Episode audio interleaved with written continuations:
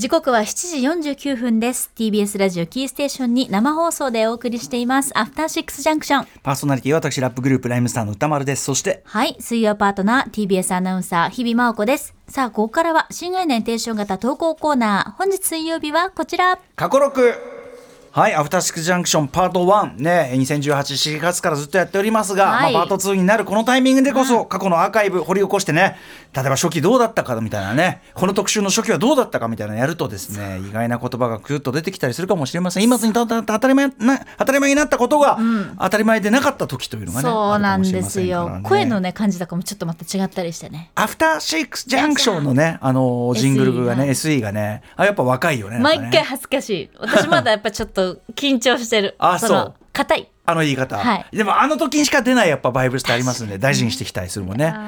さあということで今回の過去録でございます。えっ、とメール読みましょう。ラジオネームたけさんからいただいた過去録報告です。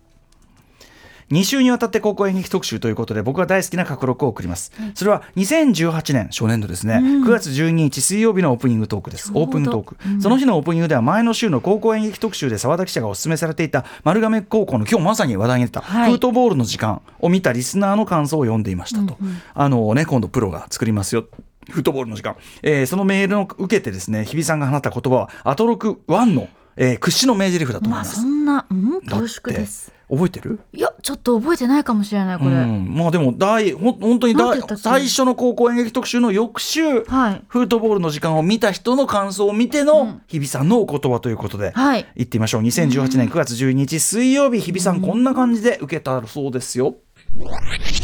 いやー本当にあの僕もいいものを勉強させていただきましたいや本当に。ー、嬉しい。はいなんか私は何もしてませんが、なんか、あの時こっそりこう閉じ込めてたあの時の青春とか、思いをこう取り出してよかったなっていや、、本当ですよ。おかげさまで思いました日。比さんもご自分の青春を、あ遡って肯定、再肯定できるようになる感じになるかなと思って。そうですね。やっとなんかあの時の自分に、んよしって言えたような気がします。頑張ったぞって、だからその、ね、多分その時の自分は余余裕がなくてね、ちょっと、ぱ後悔とか、うん。ちょっとやっぱりもっとうまくできたとか、ん。いろいろやっぱりあったんです、ずっと。でも先週の放送のおかげで、あの時の自分とこうハイタッチしたじゃないですけど、やったじゃんやってたじゃん、お前頑張ったなって、高校生の時の自分に、うんなんかこう肯定できた感じが、はなんか葬ったなって思いまいやしたね。いい、あ、いいです。成仏したというね。成仏したなってありがたかったそして成仏したからこそ、やっぱりね、TBS 女子アナカレンダーでは、やっぱり、いい表情が取れるっていう。あれもあれでね。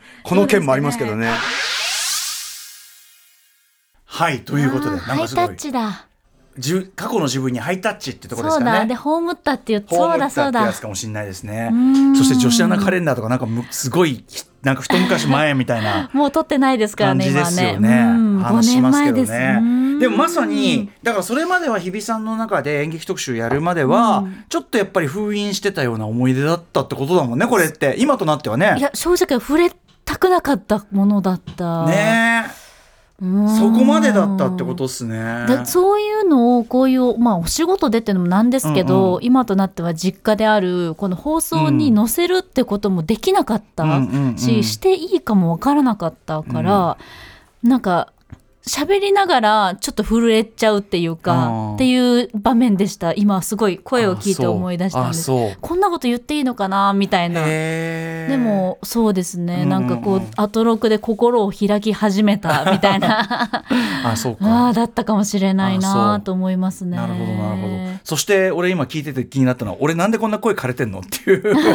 なんか声声なんか妙にガサついてっていうかなんか妙にななんかの後なんでしょうね。あそうだそうだ、うんなんかの後なんかわかんないけど。そうかもそうかも。うんいやいやすいません。いやそうだそうだったな。わあ懐かしい。今となってはだからもうね高校演劇の話、はい。思い出として語るのもそうだし、特集するのもなんかまあ普通のモードになってるけどっていうね、こんな振り子ねしあるんですね。え当時はやっぱりなんか一個ずつ思い出すのが簡単じゃなかったから、すごいねそれ。でもそでもあのそれも中で言ったかもしれないけどそれだけ真剣に向き合ったってことでもあるでしょうしね。初めて肯定できたっていうねい。やそんなに辛くなるほど真剣に向き合ったものってやっぱないもんやっぱそんな。なんか当時はあれかもしれないけど時間が経ったからこそ辛いって勝手に思ってたってところも多分あったんですよね。なんかこうやりきれなかったなっていうのが、うんうん大人になればなるほど積もっちゃってたっていうものはあったかもしれないですね。ひょっとしたらだからこの高校演劇特集ね澤田君が提案してやってくれなければ、もうやってなければそのまま行ってたかもしれないですもんだからね。部活動とかにはやっぱり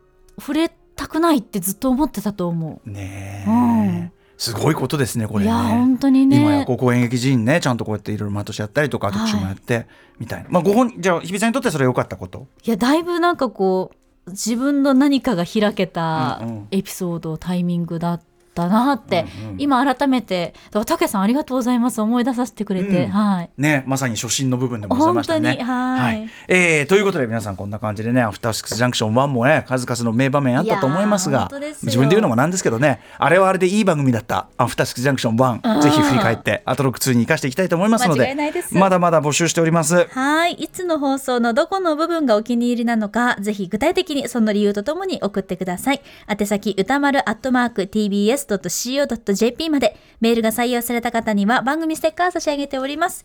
というわけでここまで新概念提唱型投稿コーナー、本日水曜日は過去過去録録でした。